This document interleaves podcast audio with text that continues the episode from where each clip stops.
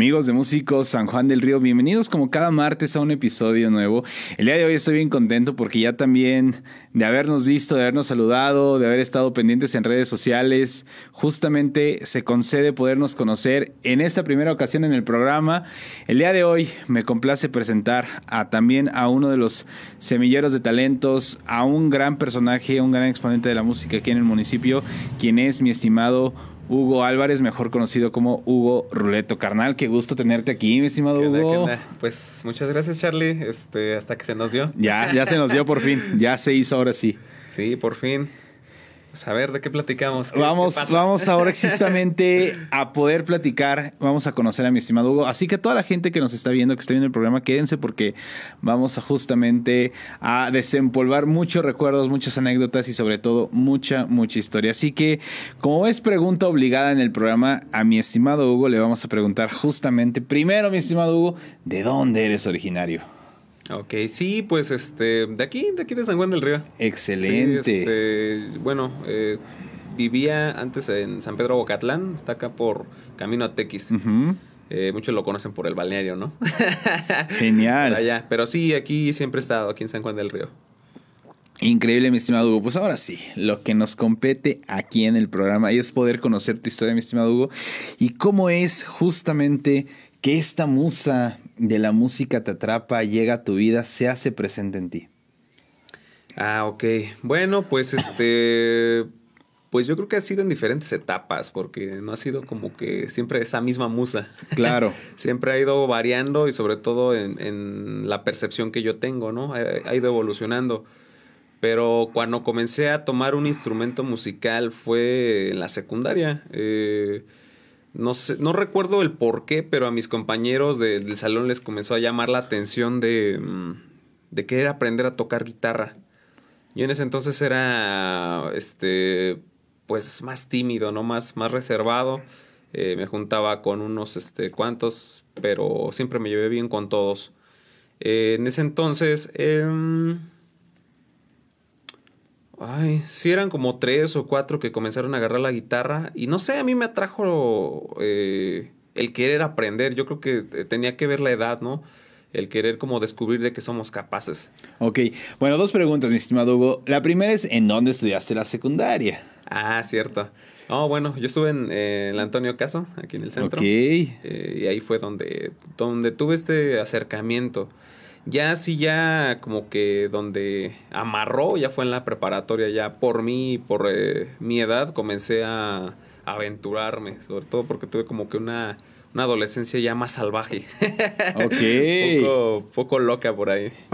ok, bueno, a ver, entonces, viene esta parte de la guitarra. ¿Tuviste clases de música en la secundaria? pues eh, se podría decir que sí, pero eh, no, no fueron tantas.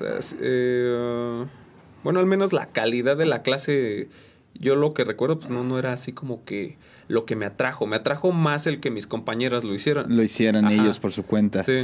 Bueno, esto me lleva a la siguiente pregunta, mi estimado. Y es que es bien sabido que en la secundaria, pues es uno de los puntos en donde cualquier joven, pues tiene pues ahora sí que un conocimiento empieza a buscar ya su propia identidad, empieza justamente en esta búsqueda de poder decir esto me atrae, esto me gusta y lo puedo escuchar, lo puedo hacer.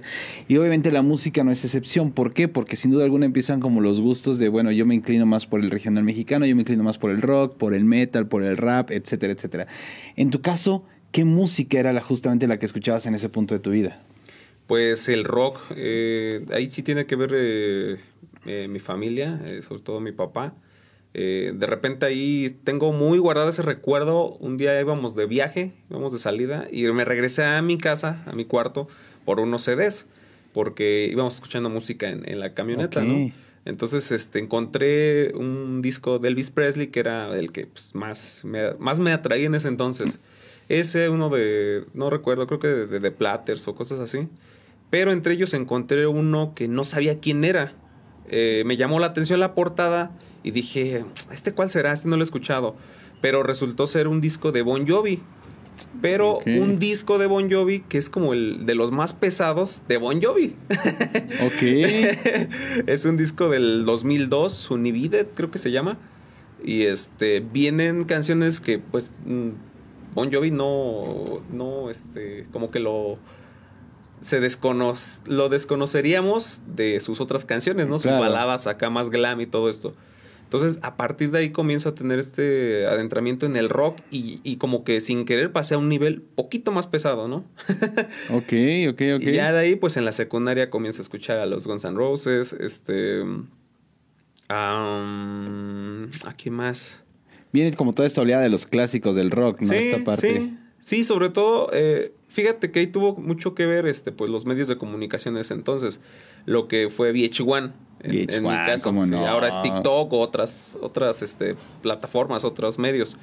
Pero en Beach One conocí a todas estas bandas, este, White Snake y este, mm, eh, algunos de Sex Pistols. Y así como que fui metiéndome hasta que un día de repente eh, apareció este, un video nuevo en MTV, que fue este, el de... Mm, Ay, ¿cómo se llama? Es de Metallica, del... Se me olvidaron los nombres ya. Pero una canción de Metallica ahí del 2008. Aparece esta canción y me atrae por, eh, por completo. Ya, ya hablo de la secundaria, ¿no? ¿No fue esta la de The Day Never, Never Comes? Ándale, esa mera. Ajá, ajá, esa mera. Entonces, este, pues ver el video, ¿no? Ver estos hombres tocando como en un desierto lleno de polvo y amplificadores y todo eso. loco. Sí, como que dije, ¿qué es eso? O sea, no, no, no lo había escuchado antes. Eh, también otro adentramiento eh, al metal fue sin querer con Bob Esponja. Ah, caray. ¿Cómo estuvo eso, mi estimado? es que hay un capítulo de Bob Esponja este, que creo que es el donde Arenita va a entrar a su etapa de invernación o algo así. Entonces ahí le pone música bien extrema. Oh, es cierto, sí, sí, sí. porque A, Arenita le gusta andar, a, quiere desquitarse, ¿no? Antes de irse a dormir. Entonces, este, de repente en un anuncio dicen, este, van invitada a Grupo Pantera. Y se me quedó esa, ese nombre, se me quedó ese nombre grabado y dije, ¿qué será? Y ya después lo comencé a buscar y, descubrí a Pantera. Ok. Entonces pasé a otro siguiente nivel. Entonces, fuiste justamente siendo como muy gradual en esta parte, ¿no? Sí, sí, sí. De irte adentrando poco a poco y ir justamente, pues tal vez no fue así como de lleno y me clavo en lo más pesado, pero sí fuiste haciendo como estos cambios poco a poco. esto, esto me conlleva, mi estimado Hugo, bueno, dices que tu adentramiento especial ya fue en la preparatoria, o sea, realmente ya fue cuando dijiste así como que me voy a meter más, voy a profundizar más. ¿Qué te llevó a hacerlo? Y bueno, antes de saber en dónde estudiaste la prepa. Bueno, pues este, mm, yo eh, entré al Cebetis eh, inicialmente porque yo era como que en ese entonces conocido como los mataditos, ¿no? Del salón en la secundaria. Y pues me llama la atención ir al Cebetis porque dicen que era la mejor prepa o que muchas matemáticas y todo eso, ¿no? Entonces yo comienzo a decir, ah, pues soy muy bueno en las matemáticas, vamos para allá. Aunque terminé no siendo muy bueno ya después en las matemáticas porque me ganó el el, este, el ¿no? Con, los amigos. Pero eh, en esta etapa de la preparatoria eh, comienzo a descubrirme. Sobre todo porque eh, en esa etapa también yo vivía lo que era el graffiti. a mí me gustaba el graffiti desde la primaria. pero en la secundaria y preparatoria lo desarrollo, lo llevo a las bardas. Entonces esto me lleva a conocer a otro tipo de personas y este y me hace como que conocer un mundo más lleno de, de, rebeldía, de, este, de emociones distintas. Entonces esto me comienza a dar seguridad, ¿no? El, caminar en las calles, el caminar en varios lugares, me, lleva a querer armar, mi propia banda. Entonces es como que esa parte que me ayude mi autoestima a decir, quiero hacer mi banda y quiero este, tocar tal género. Entonces, este comienzo a, desarrollarme más en la guitarra. Eh, mi papá me regala una guitarra eléctrica porque yo le decía, yo quiero una guitarra eléctrica, ¿no? Ok. Entonces, este, comienzo a, buscar canciones, ¿no? Eh, la primera que recuerdo pues, fue Metallica. En ese entonces, digo, apareció este video y, no, pues me empecé a buscar eso. Y después, este, pues, algunas de Bon Jovi y cosas así. Lo, que yo pudiera en ese entonces. Eh, también en la preparatoria eh, se hace un festival cultural en donde yo decido componer una canción. Eh, el concurso de eso se trataba, de hacer una canción em, y presentarla en el patio cívico. Entonces, este, yo compongo una canción que se llamaba Gritos de un Loco. o sea, en mi lenguaje y en mi perspectiva de ese entonces, ese nombre fue el que mejor me agradó. Y este, en eso me acompaña este, mi novia Jackie. En ese entonces solamente éramos amigos. Ahorita pues, ya llevamos años de, de conocernos. Eh, y ella de alguna forma siempre me ha acompañado, entonces ella es mi testigo, ¿no? De, de que también tenemos aquí presentes, saludotes, saludotes también. Entonces, eh, aquí es cuando comienzo a buscar integrantes en Facebook, porque ya, ya estaba Facebook y estaba como que floreciendo ya más aquí en, en lo que es San Juan del Río. Entonces comienzo a conocer amigos por parte de otros amigos y así es como comienzo a hacer mis bandas y, con esta seguridad que me daba, me daba andar en las calles y todo esto, no me importaba dónde tenía que ir a ensayar. Eh, a veces me iba a la, a la colonia Juárez hasta la madrugada y me iba caminando hasta mi casa. Ok. Eso, o a veces era hasta la llave y igual de regreso a mi casa. Era siempre como que. Pero no creo que caminando, ¿verdad? Sí, sí, caminando. Desde la llave, no sé sí, Desarrollé esa parte eh, desde, desde muy joven, creo, el caminar. Oye, dices, ¿formaste entonces tu primera banda? ¿Qué banda era, mi estimado Hugo? Ay, pues nunca llegamos a. ¿Eh? Ah, sí, sí. Nunca llegamos a presentarnos. Eso fue algo así como que sí, sí me dolió, ¿no? Porque con esta energía que quería lograr algo, nunca logré presentarla. Eh, sobre todo porque era más difícil en ese entonces. Pero eh, llegamos a ponerle un nombre que era Alteración Astral. Alteración Astral. ¿De dónde viene ese nombre o por qué el nombre? Eh, fue una fusión. Primero porque esta banda la hago con un amigo, eh, se llama Manolo Jaramillo, este es por ahí amigo de no? Sí, como lo no, mi ah, Manolo, sí, saludotes. Entonces él como que fue uno de los primeros músicos que me acompañó en esta, en esta travesía de la música. Entonces, este, él se le ocurre el nombre de Bajo Astral, ¿no? En esta cosmología este, azteca, ¿no? Hablar del Bajo Astral. Entonces, no sé, a mí como que no me gustaba tanto y, anduve buscando este, pues, combinaciones. Entonces, este, le dije, ¿cómo ves? Alteración astral, ¿no? Lo, estuve pensando y pensando sobre todo en el logo, ya que eh, yo tenía esta, esta habilidad de dibujar y todo eso, entonces pues, me daban ganas también de crear el logo, ¿no? Entonces, este, me gustaba más cómo sonaba y cómo se veía alteración astral. De ahí, este, pues ya después, eh, Manolo entra a la universidad, a Bellas Artes, y y me cuenta, ¿no? Entonces eh, yo también, o sea, como que agarro valor en esta parte de la decisión de qué estudiar, ¿no? Claro. Porque todos pasamos por esta, este momento donde, ¿qué voy a estudiar, no? Este, híjole, pues es que te estudia tal porque te va a ir bien, o, ya sabemos todos esos mitos, ¿no? Todos esos, esos argumentos, esos discursos. Entonces, este, sí, sí luché con eso, porque sí le intenté en arquitectura, porque en, el CBT sí iba en arquitectura. Eh, le intenté también en electromecánica, pero ahí sí, no, de plano, nada. Eso sí, no, no es lo mío. Ajá.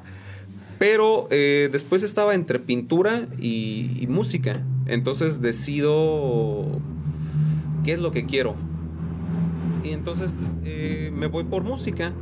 Digo, está Manolo, hay otros compañeros porque veo que Carsolio también entra. Sí. Él iba conmigo en la secundaria, de hecho. Ok. Íbamos en el mismo salón. Entonces, este, lo veo y es como que otro, otro punto para... Sí, para empujarte y decir, bueno, vamos para pues, allá, ¿no? Vamos a ver qué pasa, ¿no?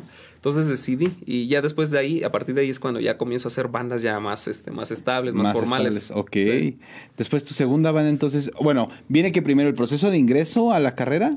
¿O ah. viene primero que decidiste formar ya otra agrupación? Eh, pues eh, fue combinado, fue, fue una mezcla, porque mientras estaba intentando entrar a la universidad ya estaba creando otro proyecto. Eh, es que ya no, no lo quiero hacer tan extenso, pero sí hubo como dos o tres proyectos que no se dieron antes de entrar a la facultad. Ok. Pero ya entrando a la facultad conocí a un amigo Oh, cierto, ya me acordé. ya me acordé. Sí, por un momento casi dejo la música.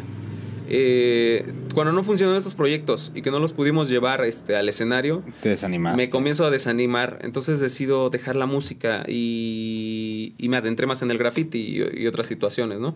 Entonces este, lo dejé como un año, un poco más, y me... Este, se me olvidó un rato de la guitarra, de hecho la dejé abandonada. Pero un momento me llegó un mensaje de un amigo, oye, ¿qué onda, Roles? Este, ¿no quieres entrar en una banda? Y yo de, ay, Así como que luego, luego yo, este, saboteándome de que no, pues no se va a hacer nada o cosas así. Y este, le digo, pues a ver, cuéntame, ¿no? Así como que, pues a ver, a ver, a ver qué me dices. A ver qué pasa. Entonces me dice, pero no entrarías de guitarrista, entrarías de bajista. Y yo de, ay, dije, o sea, no me llamaba la atención el bajo. Tenía un bajo porque lo compré para mis primeros proyectos. Dije, no, no Ok. dije, no tenemos equipo, entonces voy a comprar un bajo y tuve la posibilidad. Entonces agarro este bajo y comienzo a agarrarlo, ¿no? Comienzo a interactuar. Y este, porque en ese momento le digo, pues, pues va, a ver qué pasa. Fue como una decisión así sin pensarla, como que llegó el va de quién sabe dónde. A lo mejor por inercia, así de, pues órale, a ver Sí, qué, qué pues, sale, va. Entonces, Ok. Sí, entonces me pongo a ensayar canciones en el bajo. eh, no, pues fue toda una experiencia. O sea, yo tenía mis manos para la guitarra. Comienzo a agarrar el bajo, pero me comienza a llamar la atención el, el- el estudio de, de este instrumento, el sonido. Comenzar a conocer a la música a través del bajo, porque cuando uno es guitarrista, lo conoces a través de la guitarra. Claro. O no sé si te pasa a ti en la batería. Sí, obviamente es, es adentrarte por el instrumento que le veas, es justamente ese lenguaje, ¿no? De ir entendiéndolo a través de tu propio instrumento, pero también en cómo es en sincronía con todos los demás y es todo Ajá, un proceso. exactamente. Sí, exactamente. Entonces comienzo a, a entender el bajo eléctrico y, y me gana, o sea, me, me gana la, la, la idea de ser bajista. Aunque entré a la universidad de guitarrista porque dije, bueno, voy a seguir estudiando guitarra, mientras yo por acá aparte me... me Con el puro, con el bajo. Con el bajo. ¿Qué banda era esta? Eh, híjole, también tuvimos como tres nombres por el cambio de integrantes. El primero, al principio, se llamaban Sintaxis, creo, algo así. Sí, Sintaxis. Pero no me gustaba, o sea, como que siempre me ha gustado crear como que un concepto, una idea, ¿no? Una identidad. Sí, claro, las bandas es- al final buscan eso, Ajá, justamente. entonces dije, no, no, no va conmigo. Entonces, este, yo soy así, ¿no? De como de, de meter mucho mi cuchara para crear. Entonces, este, después nos cambiamos a... Creo que ya es despu- pues cuando pasamos a Aushmod. Fue por ahí una búsqueda de, de palabras raras y a ver qué salía una combinación. Entonces salió Aushmod. Sí, no tiene como un significado, pero... Pero se lo dimos y ahí me conocí a varios, este, a varios amigos y, y- y ya después viene esta parte de lo que es la universidad. Ya comienzo a hacer proyectos musicales dentro de la universidad y se refuerza la idea de querer seguir haciendo bandas. Em, ¿Qué otro más? Ya después termina esta banda y me, ya me quedo en la universidad y Te clavas, comienzo, ajá, te clavas ya de lleno. Conozco a mis compañeros y comenzamos a querer hacer música. De hecho, es de la universidad donde sale Ixteot. Es, es como ahorita mi proyecto. Ahorita estábamos dormidos, pero vamos a regresar. Bueno, platícanos, porque justamente este proyecto de Ixteotl, justamente es uno de los proyectos que tiene como origen en la universidad, pero que también ya se ha llevado a muchísimos lados más este proyecto. Entonces, este proyecto, ¿qué es lo que busca? ¿Por quiénes está conformado? ¿Cuál es la identidad de la banda? ¿Qué están haciendo, mi estimado Hugo? Claro, pues mira, esta banda inicia eh, igual. eh, no tenía ganas de hacer bandas. Llega otro punto así como de que otra vez, ¿no? Otra vez no está funcionando, pero quería tocar. Entonces le dije a un amigo, se llama Ricardo Hernández. eh, en ese entonces como que me hablaba mucho con él. Entonces dijimos, le dije, oye, vamos a tocar en el Día de Muertos, en el Festival de, Aguac. Sí, pero pues cómo que no sé qué, ya estuvimos ahí como que cuestionando cómo lo haríamos y nos animamos entre nosotros, estudiábamos, este, descubríamos artistas y eh, fue- es un amigo muy importante para mí musicalmente y pues, fuera de, de la música también.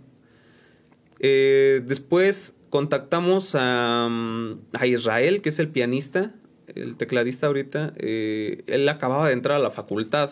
Él estaba en el salón de este Héctor, ¿Cómo no? Héctor Hernández y de, toda su generación. Sí, la generación que acaban, apenas justamente Ajá, van saliendo ellos. Justamente van saliendo ellos. Entonces conocimos a, a Isra. A él lo. De alguna forma lo audicionamos en el salón de música ahí de la facultad. Y lo escuchamos y dijimos, como que trae algo. O sea, Isra era principiante en su instrumento.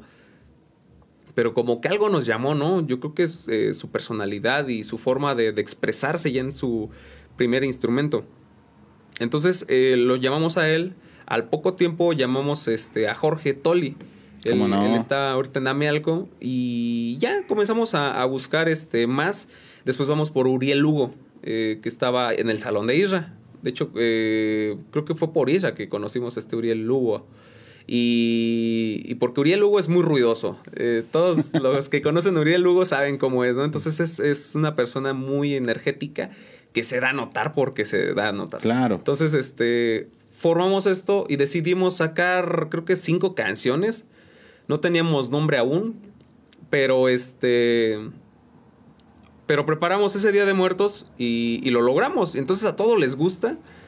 Y, y más porque en ese entonces... Eh, ya teníamos como que más experiencia tocando en vivo. Entonces eh, yo me aloco en el escenario, a mí me encanta alocarme en el escenario, Auriel también, y los demás pues se contagian, ¿no? Entonces, este, damos un show que a todos les gustó, tanto maestros como a compañeros. Entonces, este, después dijimos, pues vamos a sacar más canciones, ¿no? Todavía sin la idea de decir, vamos a hacer una banda, ¿no? Claro. Simplemente tocamos hasta el punto que decir, pues, ¿saben qué? Hay que hacer esto formal, ¿no? Hay que buscar un nombre. Entonces, este, en esta búsqueda de la, de la, de la identidad de la banda, coincide esta parte de que decidimos hacer un tributo a Caifanes. Eh, decidimos esto porque resulta que a Uriel le encanta Caifanes. También Caifanes fue una de mis bandas este, en la preparatoria que forman como que mi, mi este, educación musical indirecta, ¿no? Entonces, eh, tenemos esto, a Jorge también le gustan, y contagiamos con esa idea a Israel y a Ricardo. Entonces, este, creamos el tributo a Caifanes. Entonces lo comenzamos a mover, llegábamos a, este, lo comenzamos a mover a diferentes municipios, a Querétaro, en la escuela y a todos lados nos querían este, llamar. Eh, y nos agrada esa parte de, de una idea como de identidad prehispánica, la comenzamos a buscar, por eso se llama Ixteot Inicialmente, inicialmente se llamaba Teotl, eh, porque es, eh, se supone que es una deidad suprema, ¿no? Una deidad suprema eh, sobre todas las demás. De hecho, es el creador de, la de, las deidades. Ok. Pero después tenemos por ahí un problema con una banda de México que quién sabe de dónde salió. Pero que ya se llamaban igual. Sí, que se llamaban Teotl y nosotros, ¿ustedes quién son, no? Entonces, este, nos, nos la hacen de bronca, ¿no? Por Facebook. Aunque esta banda tenía años que no tocaba, pero su nombre era importante. Entonces, ah, no te preocupes, este, vamos a ver cómo arreglarlo. Entonces entramos como en ese conflicto de, híjole, ya estábamos bien casados con el nombre, el nombre de Teot. La gente nos conoce como Teot. En las ferias y en los flyers nos han anunciado como Teot. ¿Cómo le hacemos, no? Es como decirme, es que tú ya no te llamas Hugo. Ahora, ahora cámbiate el nombre porque no te puedes llamar Hugo. Entonces, eh, a mí me gusta um, investigar, ¿no? Me gusta conocer de historia. De hecho, desarrollo estabilidad en la universidad. Y este comienzo a buscar y a buscar información de, de, la cosmología este, azteca y digo, no, creo que la azteca no me sirve, vamos a la maya, ¿no? Entonces comienzo a buscar y encontré la palabra X. Entonces digo, a ver, vamos a romper las reglas, al carajo las reglas, ¿no? Entonces, este, un hilo que es este, una lengua maya con la, la lengua azteca, entonces surge Ixteotl.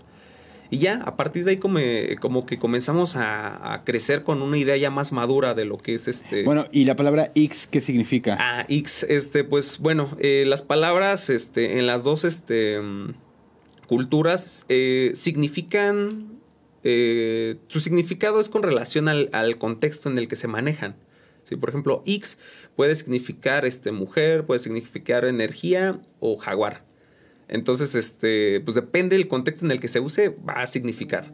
Eh, entonces, eh, quisimos darle este, esta forma de así como que jaguar o energía, combinarla con Teot, que es esta deidad suprema, ¿no?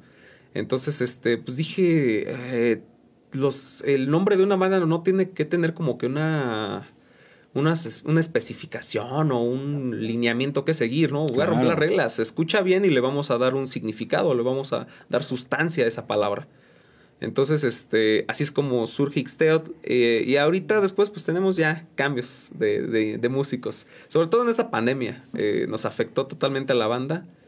Entonces ya ahorita nada más quedamos tres de los integrantes original, originales. Porque, por ejemplo, el baterista ahorita de gira con este, tres de ellos. Es un tributo a Soda Stereo y ahorita en toda la República.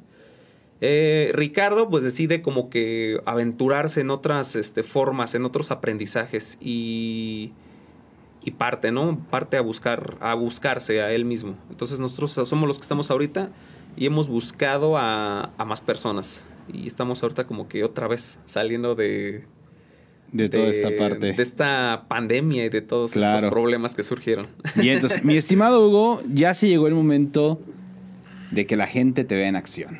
Vamos a ver el talento de mi querido. Y ahorita regresamos, ¿te parece? Ok, ok. Ya está. Amigos de Músicos San Juan de Río, no se despeguen y ahorita regresamos con mi querido Hugo porque se está de maravilla.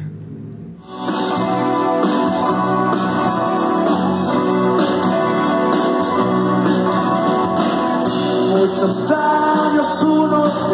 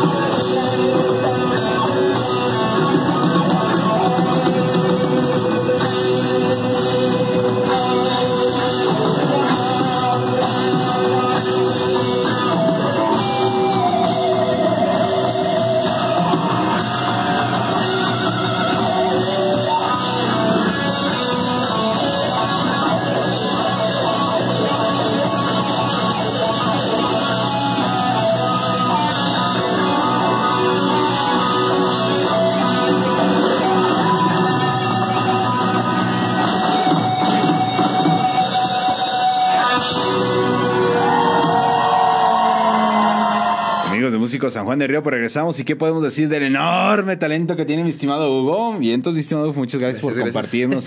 bueno, entonces viene esta etapa en la cual pues ya estás con Ixteotl, haciendo toda esta parte con el tributo de Caifanes.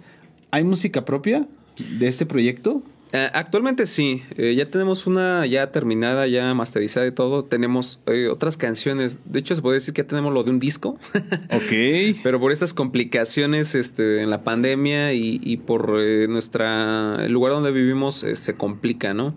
Eh, por ahí hubo cambios porque antes eh, este Jorge se la pasaba acá en Amealco, digo en aquí en San Juan, pero decide regresar a Amealco. Israel en ese entonces vivía en Tecozautla, entonces era un show ensayar con él. Ahorita ya vive, aquí en San Juan, pero igual otra vez, ahora está, se cruza esta parte de, buscar empleo, ¿no? Porque él también ya sale de, la universidad, entonces necesita este, adentrarse en el mundo laboral. Eh, y sí, sí te digo, tenemos música propia. Esperemos que el próximo año ya.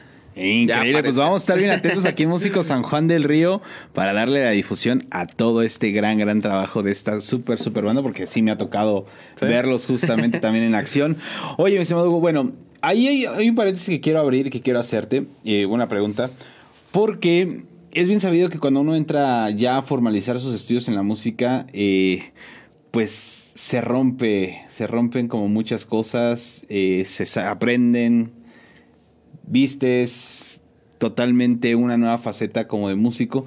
¿Cómo fue este proceso de la, de la carrera? Justamente el poder a lo mejor decir, bueno, entiendo lo que hago, eh, ahora sé más, tal vez tengo más dudas. ¿Cómo ha sido todo o cómo fue tu proceso dentro de la carrera, mi estimado Hugo? Bien, bueno, este, pues dentro de lo que es este. mm, Lo, lo musical, eh, pues eh, comienzo a conocer a, a compañeros que son este músicos increíbles. Por ejemplo, este me hago amigo de este Martín Ornelas. Por ahí lo ¿Cómo tuviste no, mi querido Martín, Entonces, saludotes. es, es mi mero compa también él. Entonces, este, comenzamos a, a cruzar nuestra forma de ver la música, coincidimos, nos compartimos música, nos compartimos este conocimiento.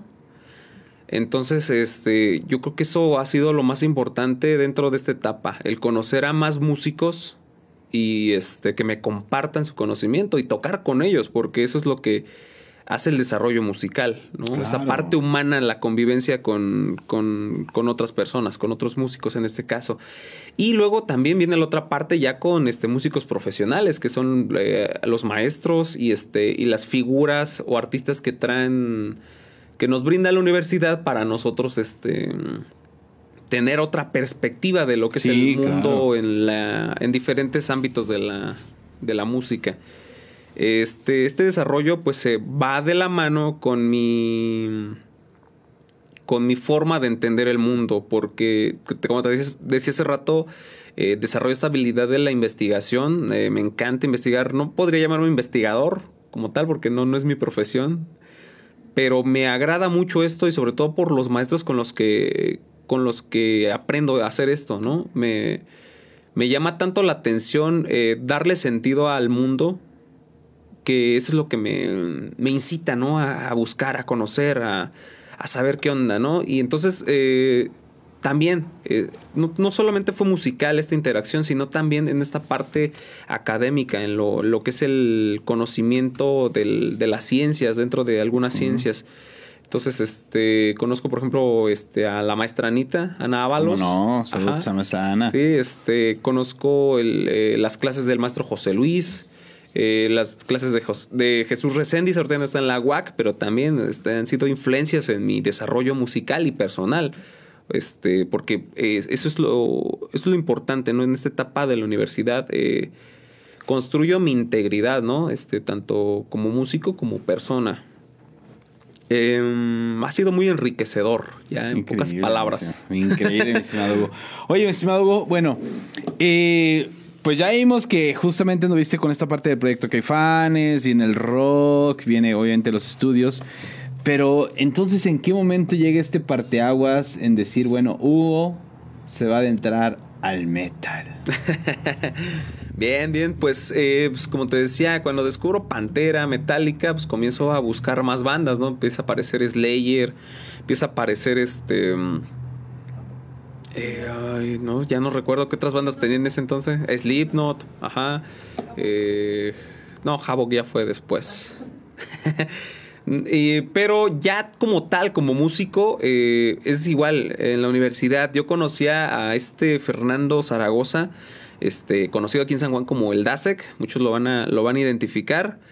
Eh, yo lo conocía desde antes porque vivíamos en el mismo lugar. eh, su hermano es también su- eh, un camarada mío, entonces conozco al DASEC y él me, un día me dice, oye, ¿qué tranza, güey? ¿Cómo andas?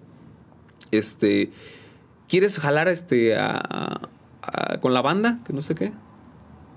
No recuerdo las palabras exactas, pero algo así fue, ¿no? Claro. Entonces, este, yo de, ah, no manches, pues sí, va.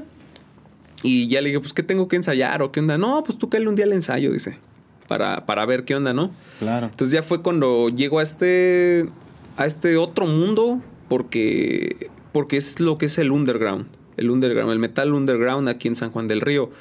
Conozco así a Trashgore, ¿sí? es una banda que, que tiene años, este, ahorita ya no está, este, activa, pero los, las otras personas que estuvimos ahí, este, sí lo están. Unas de ellas, este, por ejemplo, el Chank, este, muchos lo conocerán por ahí en su proyecto de Edem. Edem. Y este está Manuel Cepeda, también por ahí anda con otros proyectos. Él también estuve con, eh, en otro proyecto con él. Con él aprendí también mucho en el metal. Eh, y entonces estas personas comienzan a compartirme sus gustos musicales. Comienzan a compartirme su conocimiento de, de equipos de, de amplificación, de guitarras. Este, comenzamos a ir a escenarios a- con públicos que yo no estaba acostumbrado, ¿no? Es muy diferente el público eh, en un bar, en la escuela y en la y en lo que son este en los escenarios que hace el underground. ¿Qué diferencias pudieras notar en esta parte, mi estimado, que nos pudieras compartir? Ay, sí es grande el tema. este pues lo que eh, lo que he aprendido en el under ha sido esta parte de componer, de, de componer porque nos gusta, ¿no? Esta parte de convivir con más bandas de otros estados, eh, con músicos de otros estados y compartir este ambiente, ¿no? Construir este ambiente eh, energético donde se fusiona nuestra danza, que es el mosh pit. ¿Qué es el mosh pit justamente para toda la gente que, que desconoce del tema? Ajá. ¿Qué pudieras decirnos así brevemente, mi estimado del mosh pit? El mosh pit. Bueno, pues para mí, así personalmente, lo que. El, el cómo he convivido con esta, esta expresión, pues es, es como que despojarse de esa energía eh, que no podemos este, liberar en otros lados. Sí, o sea, no- yo creo que nos verían como locos si hiciéramos eso, no sé, en el salón de clases o en otros lados. Entonces, esta música nos lleva a expresar de esta forma, a, a desahogarse. No podría definir como que un sentimiento exacto porque en ese momento pasan muchas cosas por la mente, ¿no? Eh, algo que me gusta de este, de este, de esta expresión es como que el aguante, ¿no? La convivencia, sobre todo, porque es, eh, es un ambiente agresivo, pero también es respetuoso. O sea, eh, yo he visto cómo nos, nos hemos tumbado, nos hemos este, lastimado, pero nunca ha sido con intención, sino, este, ¿sabes qué? Ven, carnal, levántate y síguele, ¿no? O, este, o aguanten, este, este, está mal. De hecho, por ahí tuve una caída muy fuerte en un toquín que me dio consecuencias después ya de salud. Hasta ahorita me voy enterando, pero, pero como sea, en, eh, en este ambiente, no sé, es una forma de, de transformarse. De hecho, eh, es lo que más me ha llamado del underground. El, el transformarme, imaginarme en algo distinto a lo que hago en la academia o lo que hago con otros proyectos. Entonces es, es esto. Y sobre todo porque conozco a otras personas. eh, por ejemplo, ahorita estoy actualmente muerto. Estoy con este Juan Mondra y ¿Cómo este no? Penny y este Donovan. Eh, tenemos este proyecto y pues igual nosotros estamos viviendo ahorita en el Under, pero estamos este, tratando de fusionar lo que es el Under con la escena de, de los bares, eh, como lo hemos estado haciendo ahorita en, en el Public House. Y regresando al tema, antes de que me vaya, eh, me agrada esta parte de conocer personas. Ok. Sí, de que me compartan su conocimiento. Eso a mí me encanta. Yo he estado en diferentes géneros musicales y eso ha sido lo que me ha, me ha llamado más. Conocer a personas, conocer qué saben de equipo, qué saben de sus bandas, de qué forma ellos ven el mundo musical, porque no, no es lo mismo este, el cómo se ve en un ambiente que en otro. Entonces, eh, yo me he enriquecido, a mí me encanta eso, enriquecerme de, de- de saberes, de, de conocimiento. Entonces, este, para mí así ha sido eh, el underground, eh, aprendizaje. Mucho Totalmente, aprendizaje. justamente. Sí. Esta parte, mi estimado Hugo, me trae una pregunta.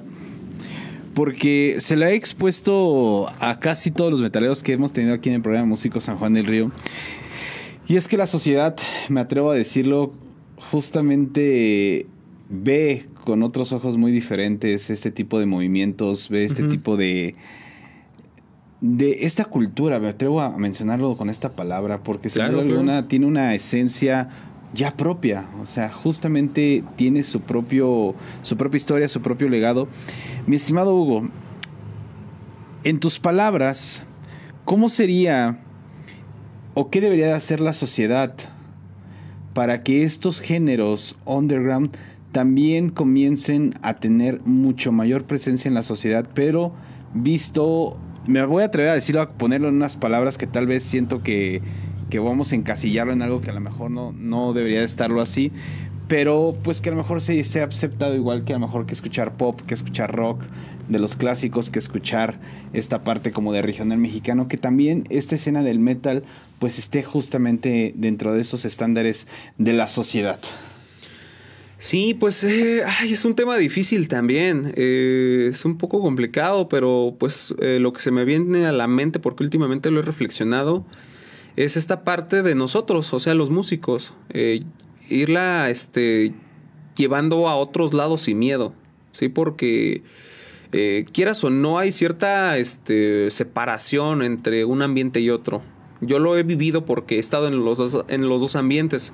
De hecho, he tenido problemas por, por eso, por convivir en, en el ambiente de lo que son los covers, eh, con la parte este, de, de las bandas, de las bandas del underground, de lo que es la composición este, propia. He tenido por ahí problemas con personas porque eh, no, no me, como que no creen que yo esté en el under porque, porque quiera o porque yo pertenezca ahí.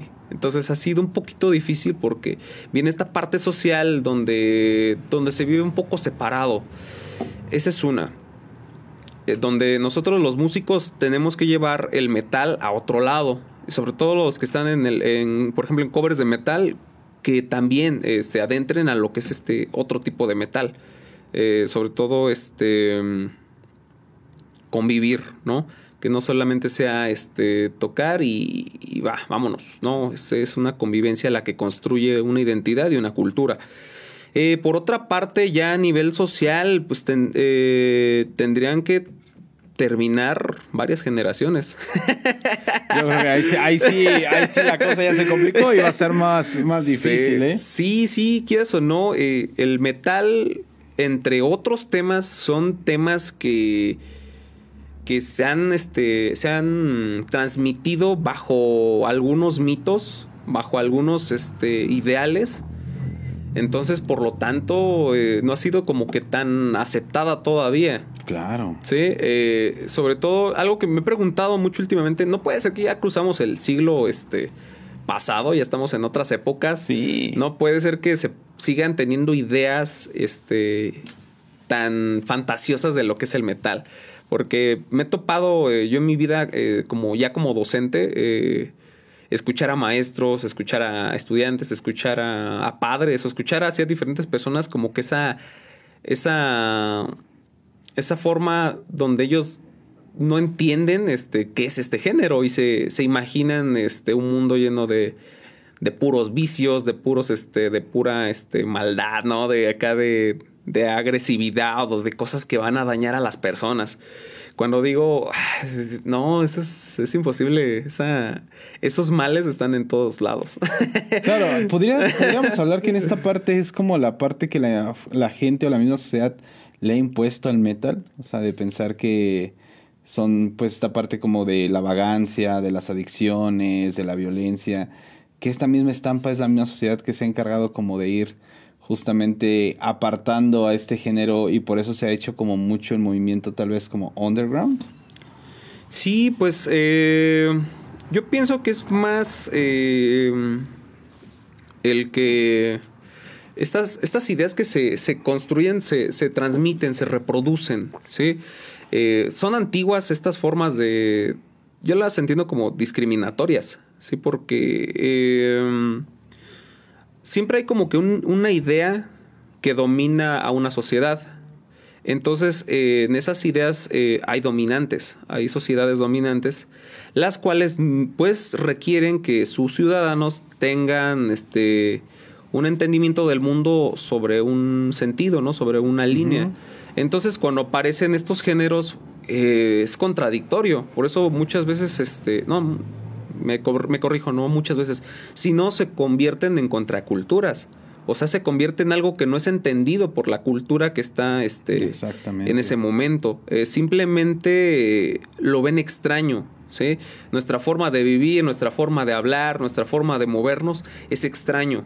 Es algo que yo eh, me ha gustado entender, que el ser humano siempre ha tenido esta, esta forma de actuar extraño ante lo desconocido. ¿Sí? Eh, uno que, algo que le digo mucho a mis estudiantes, un ejemplo es, eh, por ejemplo, en la, en la lo que es este, ¿cómo se llama? La Santa Inquisición, ¿no? O sea, cuánta falta de conocimientos o cuántas cosas no se comprendían que se tachaban bajo la idea del demonio, bajo, Sí, no. bajo esta parte este, demoníaca, ¿no? Este, o sea, al grado de, de buscar señas del diablo en, en las mujeres, que fueron este, muy este, mal comprendidas en ese entonces. Sí, fueron muy perseguidas en ese momento. Sí, entonces, eh, o por ejemplo las brujas, ¿no? También la persecución de brujas y todo esto onda también, o sea, es, es esa forma de actuar del ser humano, en este caso de las sociedades dominantes ante lo que desconocen.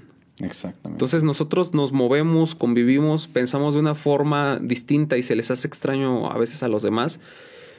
Y yo creo que para que este, estos géneros sean más, este, más abrazados eh, a nivel social, pues tendrían eh, eso, que terminar algunas generaciones, porque ya es difícil que cambiemos eh, nuestra Sí, forma. claro. De hecho, yo creo que también nosotros, o sea, tenemos ideas que ya están este, apegadas a otras generaciones, pero lo que estaría pues chido sería que las generaciones que estamos ahorita, este, eh, estamos este, actuando en este momento, en este presente, es llevar el metal eh, más allá, ¿no? No solamente a través de los mitos, tanto buenos como malos, ¿no? Porque hay para todo.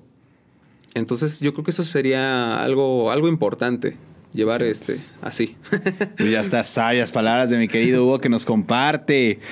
Mi estimado Hugo, pues hablaste de, de- viene Trashcore eh, y de ahí después viene Muerto, viene el Brinco Muerto.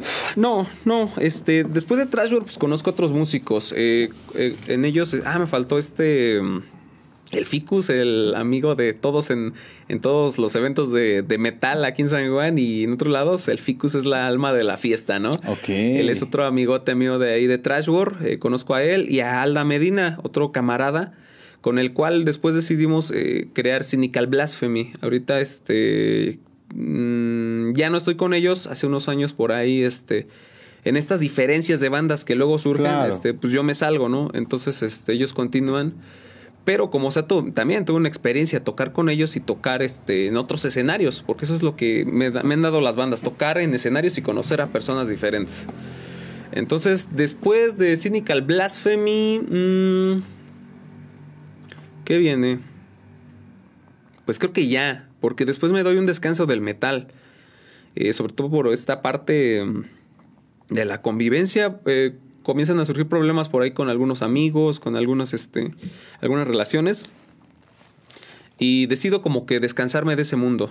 Entonces, eh, en ese entonces tenía Ixteot, ¿no? Estaba Ixteot acá este, en su máxima, este, En su apogeo. en su apogeo. Entonces dije, estoy bien acá, me voy a, me voy a dedicar a Ixteot. Y este, y es lo que hago, ¿no? Entonces dejo el, dejo el under y dejo el metal un, un buen rato.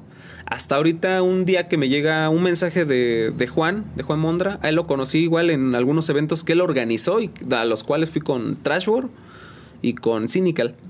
Entonces, este, lo conocía por ahí de vista. Ah, y también fue este maestro de inglés de, de Jackie. Entonces también tenía Ah, ya una idea de lo que era Juan Mondra. Entonces de- un día este, en, la, eh, en Facebook me llega un mensaje de él. Me dice, ¿qué onda? ¿Cómo andas? Y yo de, ah, pues bien, ¿no? Todo, todo chido. Sí, todo chido. ¿Qué, qué onda? ¿Qué pasó? Este, porque, pues, o sea, yo no hablaba con él, nomás lo saludaba o platicaba algo muy, muy ligero, muy, este, muy pequeño en, en estos eventos. Entonces, este, me dice que andaba buscando un bajista para muerto. Y yo de, ah, caray, a ver, a ver, cuéntame. O sea, me llamó. Más porque Muerto es un proyecto que comienzo a escuchar, este, en Facebook, porque comienzan a compartir este, este proyecto. Comparten un video, ahorita está en YouTube, y, y el disco. Entonces, ah, digo, oye, ese, ese, metal no estaba aquí en San Juan, ¿qué onda? ¿Qué es eso? Ese sonido me, me llama, ¿no? Me llama la atención. Entonces, este, me gustaba muerto. Entonces, cuando Juan llega y me, me da esta noticia, bueno, esta invitación, mejor dicho, ¿no? Esta invitación, este, digo, híjole, sí quiero, pero en este momento estaba, este, eh, componiendo y grabando con Ixteo, estaba este, en otro proyecto de, de un estudio de grabación, estaba componiendo rap, es el Vinyl Noise. Ajá, claro. Ahorita ya no he trabajado ahí, está como que pausado el proyecto, pero igual este, también ahí aprendí bastante. Y este, y entonces digo, híjole, no me puedo echar otro proyecto porque yo sé lo que es este estar en un proyecto. O sea, yo me clavo. O sea, si me voy a meter en un proyecto es porque en serio lo voy a, lo voy a tomar, me voy a poner a estudiar, me voy a poner a ensayar y voy a ver de qué forma este, colaboro, ¿no? De qué forma meto las manos, de qué forma me ensucio también. Entonces eh, le digo, pues mira, dame chance. Dame chance, este, tengo tal, tal, tal, y este, a lo mejor se me complica, pero si tú me das chance, podemos ver qué pasa, ¿no? A ver cómo funciona. Entonces, pues, eh, pues estamos dentro de, de pandemia y pues pasaron muchas cosas, ¿no? Claro. Entre ellas, Ixteot se vuelve a pausar, este Vinil no se pausa, eh, hay un cambio total sin que haya sido planeado. Entonces, este es hasta ahora que Muerto ha, ha funcionado bastante bien. De hecho, es como ahora este, estoy este, trabajando con Juan Mondra ya este, directamente, no solamente Muerto. Estamos ahorita dirigiendo este, su proyecto que él, él fundó, que es Other Silence. Es ahorita esta, mm, esta productora, esta... Todavía no sé cómo llamarle. Pues este espacio que se está creando en San Juan del Río justamente como de difusión, de apoyo, Ajá. eventos, porque pues sí, sin duda Other Silence, pues ha, ha habido toda esta parte, ¿no? De sala de ensayos, grabaciones, backline. Y Sí, sí, de- no, de todo le andamos tirando ahorita. Y sobre todo porque con Juan coincide en esta parte de, de entregarnos, ¿no? De entregarnos a lo que es la música. Y, y este, de alguna forma coincidimos al, al grado que estamos este, construyendo ahorita este, este proyecto. Entonces, eh, pues es como, eso ha sido como que mi proceso ahorita en el metal. Hasta ahorita fue como, con muerto regresé, regresé al metal, porque había este, por ahí, este, te digo, había abandonado un buen rato este Claro. ambiente. De hecho, por ahí en el primer toquín de muerto, eh, llego, ¿no? Eh, yo me sentía nervioso, o sea, dije, híjole, hace años que no ando aquí. ¿A quién me voy a encontrar? ¿Quién se va a acordar de mí? ¿O qué onda, no? A ver, aquí me encuentro. Entonces llego y este, pues sí, me topo a caras conocidas y se quedan así como que, ¿qué onda, no? Porque años que no me veían. Entonces, este, por ahí me topé con, con Memo, con Memo, eh, el entrevistado pasado. Chequen la entrevista. Eh, me lo topo por ahí y me dice, ¿y tú con quién vienes? Y yo le digo, ah, eh, eh, o sea, fue tan rápido, ni recuerdo que le contesté, pero Ah. íbamos entrando, ¿no? Yo iba con mi bajo y le digo, no, pues, eh, no, no, no, no me acuerdo. Mejor dicho, no me acuerdo, no me acuerdo, pero sí, Memo fue el primero, así que me dijo, ¿tú, este, con quién vienes? Niño, ¿de quién eres, no? Casi, Claro, ¿no?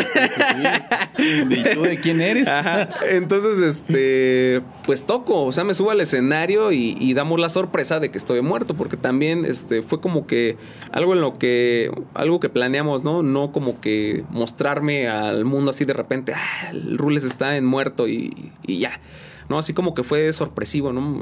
A, nadie le avisamos que estaba adentro, Y pero de repente aparecí en el primer este, concierto con ellos. Y cosa que nunca me había pasado. Nunca había tocado con Juan ni con Penny en otros escenarios. Entonces estuvo, estuvo muy chido. Y, y hasta ahorita hemos construido una- un buen ambiente de, de- de amistad y de, y de, ¿cómo se dice? De, de trabajo musical. Trabajo. Increíble, mi estimado. mi estimado ya se llegó el momento de volverte a ver en acción. ¿Qué onda? ¿Nos vamos con un videito? Claro, claro, a ver Órale. cuál es. Amigos de Músico San Juan del Río, no se despeguen porque eso está de maravilla con mi querido Hugo y ahorita regresamos aquí a Músico San Juan del Río.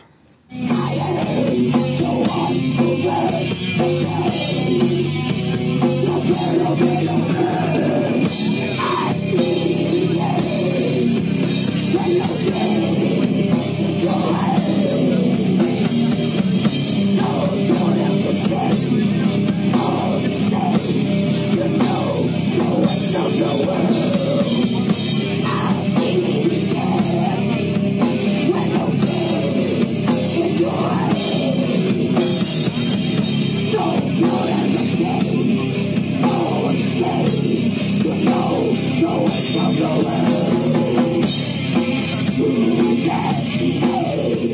Amigos de Músicos San Juan del Río, pues regresamos con mi querido Hugo y qué podemos decir, enorme el talento de mi querido Hugo que nos comparte.